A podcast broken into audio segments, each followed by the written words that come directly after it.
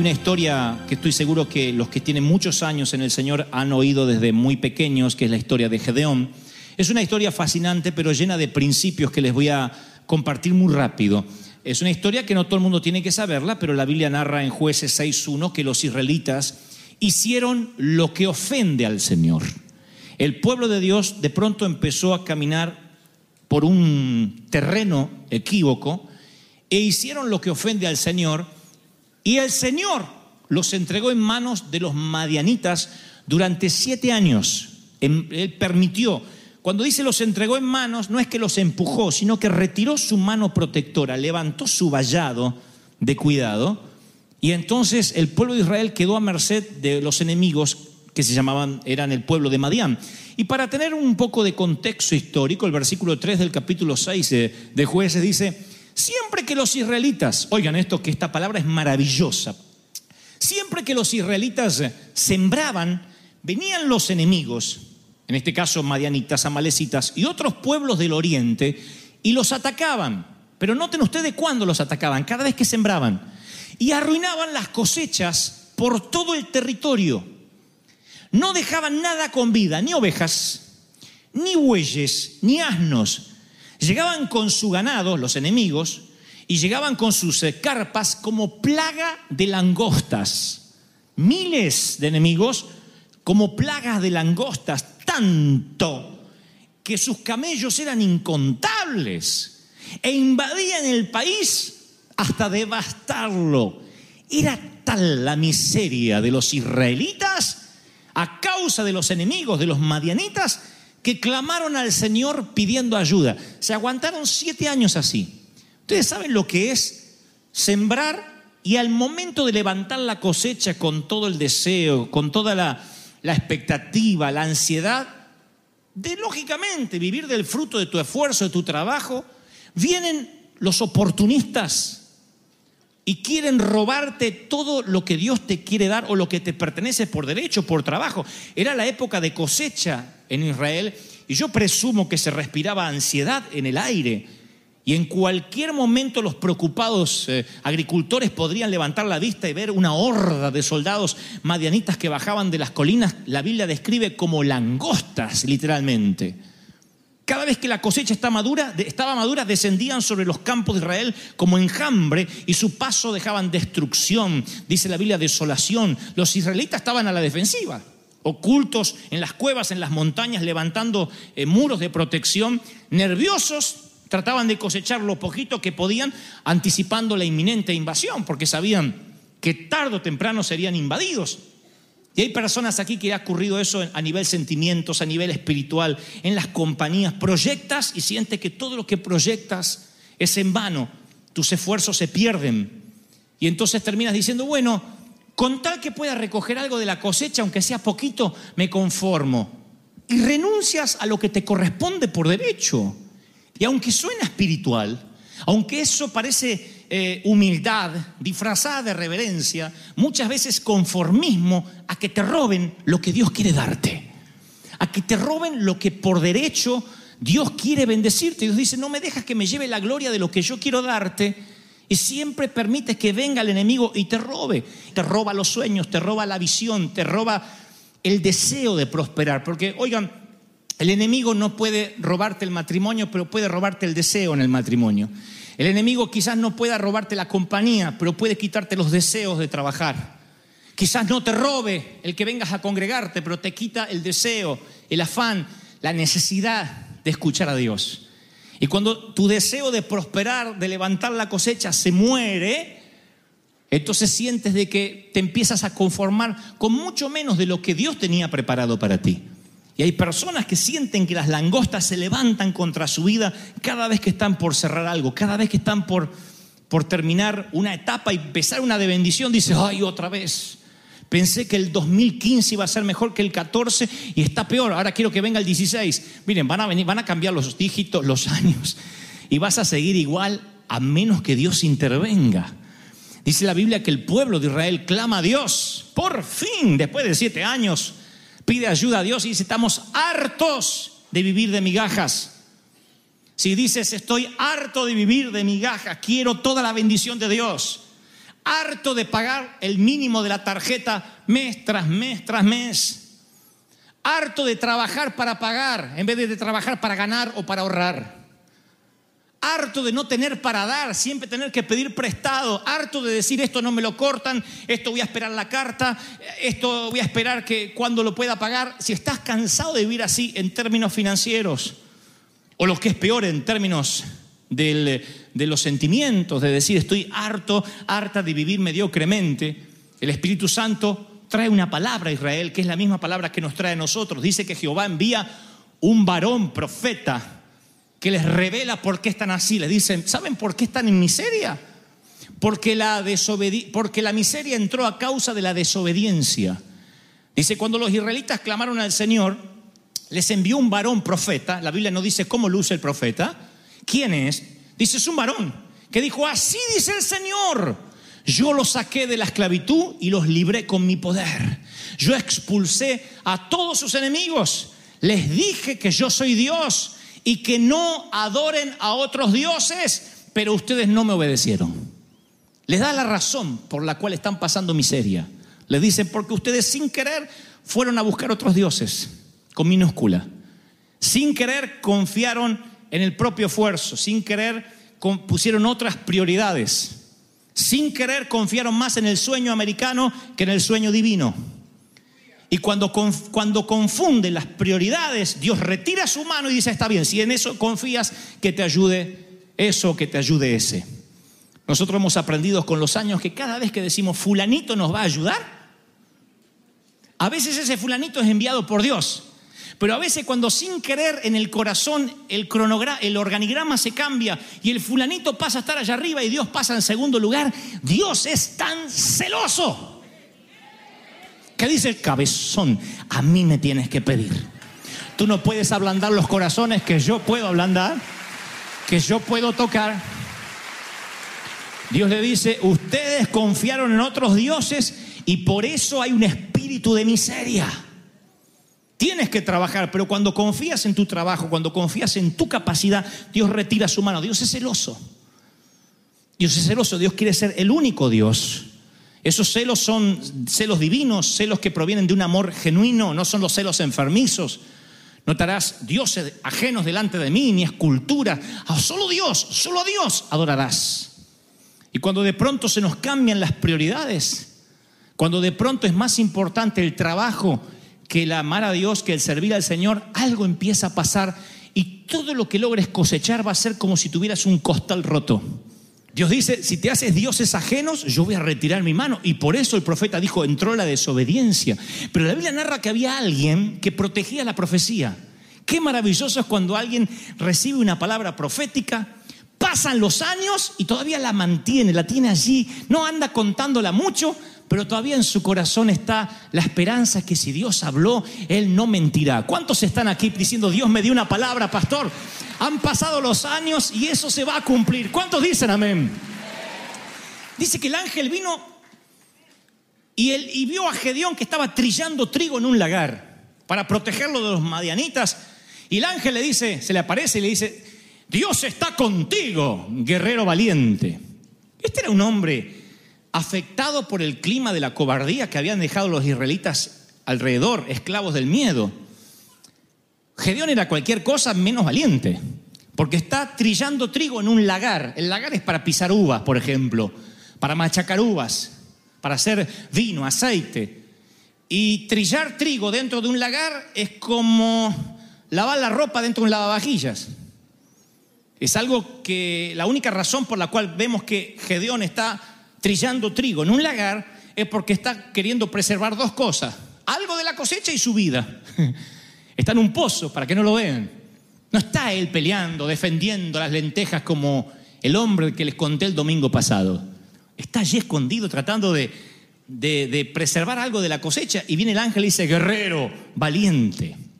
Y yo decía, ¿por qué Gedeón está allí temeroso y por qué el ángel le dice que es valiente? Porque, oigan esto, ¿me prestan mucha atención, sí o no? Eh, ¿Sí o no? Yo creo, los madianitas eran primos, de alguna forma eran primos de Israel, porque eran descendientes de Abraham también. Así que estos eran los, estas langostas eran como parientes, que venían y le robaban la cosecha. Antiguamente eran parientes, eran primos de Abraham. Así que yo creo que Gedeón era afectado por el entorno, de alguna forma del parentesco, de los que estaban alrededor que le robaban la cosecha. A veces los que más te afectan, los más tóxicos, son los que más cerca están, los que te conocen, los que te dicen no vas a prosperar, no vas a ir adelante, te tira para abajo.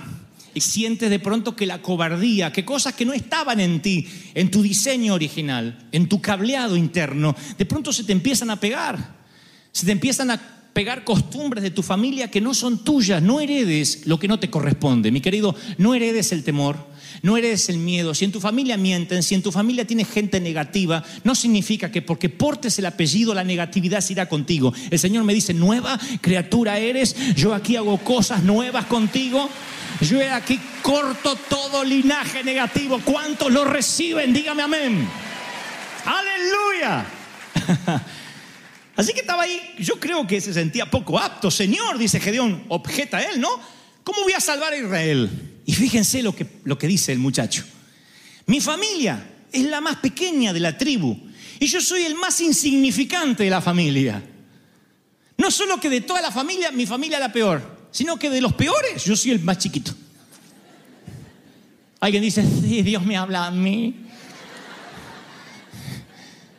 Soy indocumentado, no me validaron el título, no hablo inglés, no califico para ningún puesto de trabajo, no sé qué voy a hacer. Pero el ángel se le aparece a Gedeón y le profetiza, el Señor está contigo, guerrero valiente. Ese hombre está protegiendo la visión, orando, protegiendo la comida. Yo sé que aquí hay muchos que oran profecías aunque no ven nada y no permiten que Madián les quiebre sus sueños. No están en la fe que libera, porque no ven la liberación, están en la fe que sostiene la fe que te mantiene. Esta palabra va para alguien que dice, pastor, yo no veo liberación hace días. El, el diagnóstico médico no cambia. La situación financiera no mejora. Pero Dios me ha dicho que me mantenga. Dios te ha sostenido hasta hoy y no te ha dejado. Míreme, míreme. Dios no te ha dejado. Dios te ha sostenido. Dios te ha sostenido. Aunque dices, no tengo todo lo que quisiera, dice Dios que te diga, yo te he sostenido. Yo te he mantenido. Y Gedeón está allí recibiendo esa palabra. Ahora, cuando Dios te unge y te levanta, no es porque necesariamente eres valiente, sino porque te revelas a que el enemigo te robe la prosperidad. Te revelas, dices, yo no quiero vivir más así. Revélate a que el enemigo te robe lo que Dios te quiere dar. Tienes que revelarte, tienes que decir, basta, me cansé. No es hasta que te canses, hasta que tomas una decisión. Y la bendición a veces está a la vuelta de una decisión que hoy debes tomar. Una decisión de decir, yo no sé dónde Dios me quiere llevar, pero sé dónde ya no quiero estar. Yo no sé qué Dios me quiere dar, pero sé lo que no quiero más. Sé de lo que me harté. Sé de lo que me cansé. Dios dice, cánsate de la miseria y voy a abrir los cielos para ti. Revélate a estar mal. Aleluya. Revélate a estar mal. Y Dios dice, eres un balón esforzado. El Señor lo encaró y le dijo, ve con las fuerzas que tienes y salvarás a Israel, a toda la nación de Madián. Yo soy el que te envía. Qué palabra, porque Dios pudo haberle dicho, porque eres valiente, tú vas a comer mientras que estos se mueran de hambre. Pero Dios dijo, con tus fuerzas vas a bendecir toda la nación. Porque cuando Dios ve que te revelas a estar mal, eres un canal de bendición, primero para los tuyos y después a donde vas, a donde vas generas bendición. Dios te permite iluminar, brillar. El Señor dice, tú no tienes que ser de la familia el que pide, tienes que ser el que da. Tienes que decir, basta de pedir, voy a prestar yo, yo voy a bendecir, yo voy a sembrar. Te voy a poner por cabeza y no por cola. Te voy a poner para que tú estés sentado con personas de renombre, con personas de influencia, con conexiones divinas. Deja de estar pidiendo a otro. Dios dice, cuando estoy yo aquí y no me permites que me lleve la gloria. Dios dice, yo quiero llevarme la gloria en tu vida y yo quiero que seas canal de bendición. Ve con las fuerzas que tiene, con esta fuerza. Así que Gedeón necesita una prueba, porque está muy tembloroso. Él, no es, él dice, ¿cómo voy a yo solo a salvar una nación? Y entonces necesita una prueba. Gedeón dijo, si me he ganado tu favor, te ruego que no te vayas, Dios, hasta que yo vuelva y traiga mi ofrenda y la ponga ante ti. Traiga mi ofrenda. Si está juntando, si está juntando comida para él, cualquiera diría, ¿qué voy a ofrendar ahora si no tengo ni siquiera para comer? Alguien me dijo hace unas semanas atrás, yo no puedo diezmar hasta que Dios no me bendiga. Y yo le digo, Dios no te bendice hasta que no diezmes. Alguien me dijo, no puedo ofrendar hasta que Dios no me dé. Y yo le digo, Dios no te va a dar hasta que no ofrendes. La Biblia dice, probadme en esto si yo no abro las ventanas de los cielos, pero algo tienes que hacer. Y Él trae su ofrenda. Siembra mientras esperas. Mientras que espera que Dios te abra las ventanas de los cielos, por favor que el cielo te encuentre haciendo algo. Tienes que sembrar, tienes que decir, yo creo en fe, yo voy a avanzar en fe. Si Dios me habló, yo quiero sembrar, yo quiero avanzar, yo quiero saber de que voy a invertir mis sueños, mi tiempo, mi, dinero. Y entonces Dios le dice a Gedeón, en la parte final de la, de la historia, ¿cómo va a liberar a Israel? Le dice, mira, ¿cuántas gentes tiene? 32 mil. Oh, ¿cuántas puedes juntar? Tienes 32 mil. No, es mucho. Si van los 32 mil ahí, yo sé lo que va a pasar, dice. Se van a querer llevar la gloria. Vencimos porque éramos 32 mil hombres armados. Así que dice el Señor que se vuelvan 22 mil y se queden 10 mil. Gedeón dice, ¿10 mil? ¿Y qué hago con 10 mil hombres? No, no, es que 32 mil son muchos. Esto es para valiente, no es para cobarde. Esto funciona para el que cree. Así que las filas se bajan de 32 mil a 10 mil. Ahí Gedeón está un poco dudoso, porque 32 mil es mucho, 10 mil es mucho, pero es mucho menos que los 32 mil. Así que Dios sabe que si Madián, el enemigo, entró por la escasez, por la desobediencia, la victoria también va a venir por la obediencia. Si la escasez y la miseria vino por desobedecer, la prosperidad y el fruto va a venir por obedecer. ¿Me están oyendo eso? No, no, no, no, no, no. Si la, si la escasez vino por desobediencia, por confiar en alguien en vez de Dios, ¿cómo va a venir la prosperidad? Por obedecer a Dios. ¿Estamos hasta ahí, sí o no? Así que Dios lo lleva a una tercera base a Gedeón y se la pone un poco más difícil. Le dice, mira, todavía hay demasiada gente. Llévalos a beber agua y yo los voy a seleccionar. Yo te diré quién va y quién no va contigo. Ponlos a tomar agua a todos.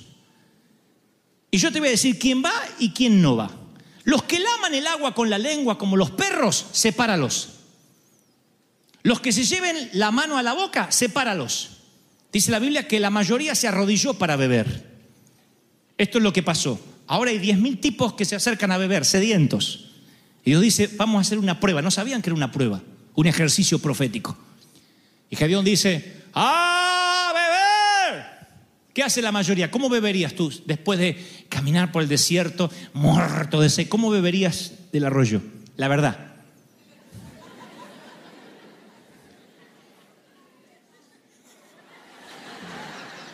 ¿Cómo bebería?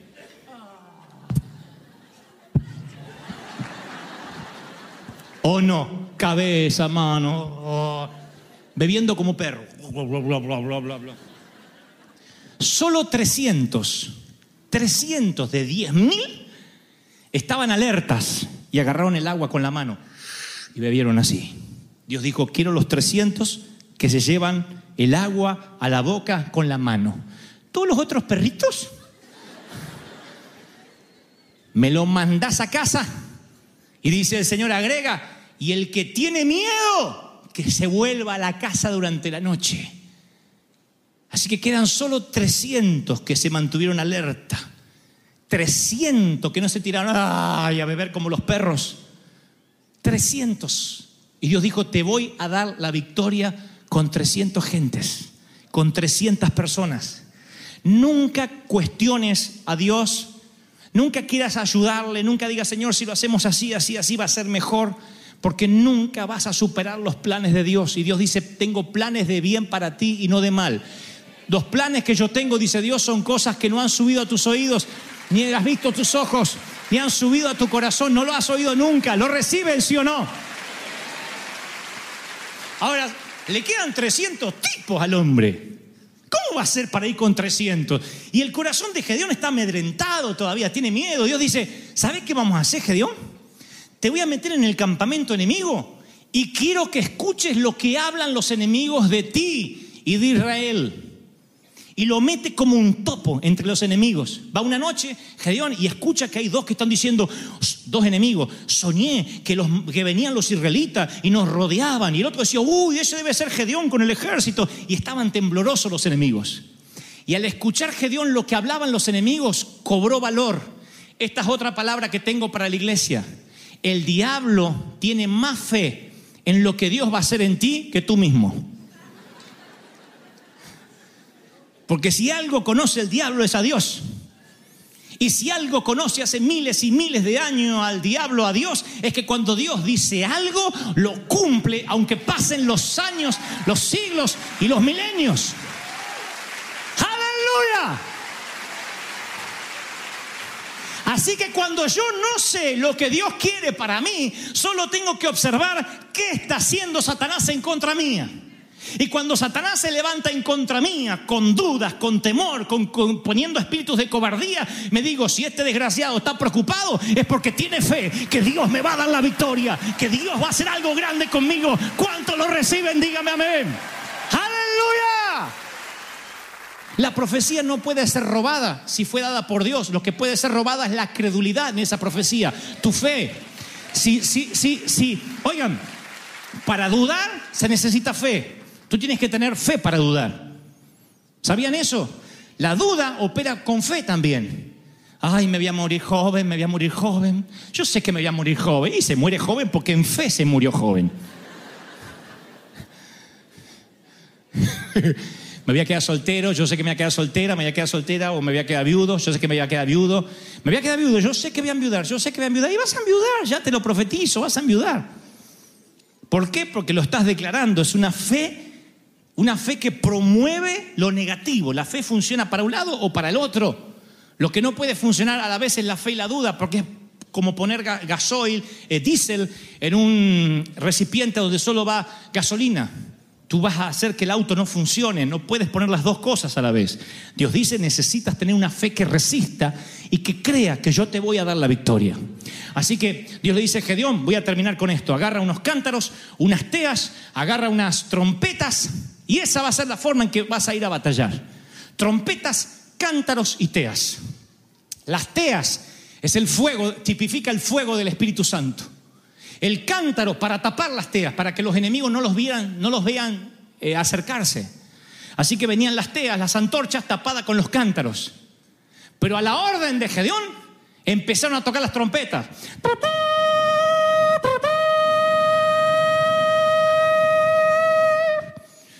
El efecto especial va por la misma ofrenda.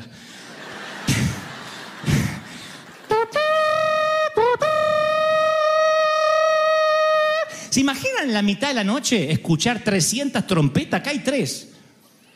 Tres brazos. Imagínense, son 300. Y le va, uh, el despertador, algunos los hace saltar. Yo sé que hay gente acá que se. Imagínense 300 trompetas. Y cuando salen estos en calzones así de la carpita, Gedeón dice, rompan los cántaros. rompen los cántaros. Y aparecen el efecto especial de 300 antorchas que se encienden de la nada. Porque nunca el fuego del Espíritu va a poder arder hasta que tu cántaro no se rompa hasta que tu vida no se quiebre y digas, Señor, que se quiebre todo lo carnal, todo lo que oculta el fuego y que el fuego del Espíritu muestre tu gloria y que muestre tu victoria. ¡Wow! Y los enemigos se empezaron a matar entre ellos. Y Dios le dio la victoria a Gedeón. Pero hay algo más. Porque yo estaba por terminar y el Espíritu Santo me decía, no, no, no, no, no, no, no, lee esto, lee algo más, hay algo más, hay algo más. Luego de perseguirlos a los mayanitas en calzones, en calzones dice la versión Dante habla hoy. Gedeón fue por las cabezas de los reyes. Oigan, oigan, oigan. ¿Cuánto me prestan atención ahora? El último minuto, díganme amén. En el ejército, en los tiempos que hablamos, uno podía batallar un ejército contra otro si el rey lograba escaparse, la victoria no era total, era una batalla más. Solo cuando lograban matar al rey, la victoria era total, lo descabezaban, lo decapitaban, lo dejaban al ejército acéfalo, sin cabeza. Dios pocas veces le ha dicho a Israel, ve por las cabezas de los enemigos. Dios te manda por las cabezas cuando te quiere asegurar que nunca más ese espíritu de miseria o de robo vendrá contra ti. Dios dice, yo te bendigo no solo una victoria por ahora, no por este año, no por este verano, por este invierno, te bendigo para que nunca más la maldición venga sobre ti. Vas por las cabezas de Satanás. Vas por las cabezas de Satanás. ¿Cuántos reciben esta palabra? Dígame amén. Basta de vivir el mismo pecado crónico. Basta de la misma miseria crónica. Dios dice, te quiero bendecir y que tengas la victoria aplastante. ¿Están recibiendo esta palabra? Dígame amén. Esta es la palabra profética. Por, por su mano derecha, por su brazo poderoso, jura el Señor. Nunca más, River Church, nunca más pueblo hispano que llegó del desierto a Jericó, daré a tus enemigos tu grano como alimentos. Estoy leyendo Isaías 62.8. Nunca más tu grano será para tus enemigos, ni gente extranjera beberá el vino por el cual trabajaste, dice Dios. Alabando al Señor comerán el grano quienes lo hayan cosechado. En los atrios de mi santuario beberán el vino quienes hayan trabajado la vendimia, dice el Señor. Yo te voy a bendecir a ti, Penalty